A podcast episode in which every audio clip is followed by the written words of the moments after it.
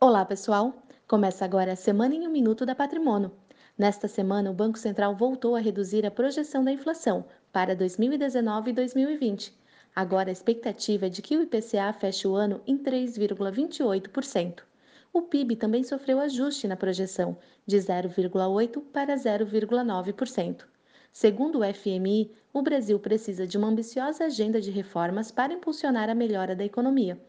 Outro dado importante divulgado nesta semana foi a geração de empregos no mês de setembro, que foi a melhor para o mês desde 2013. No acumulado do ano, o nível de contratações aumentou em quase 6%, se comparado ao mesmo período em 2018.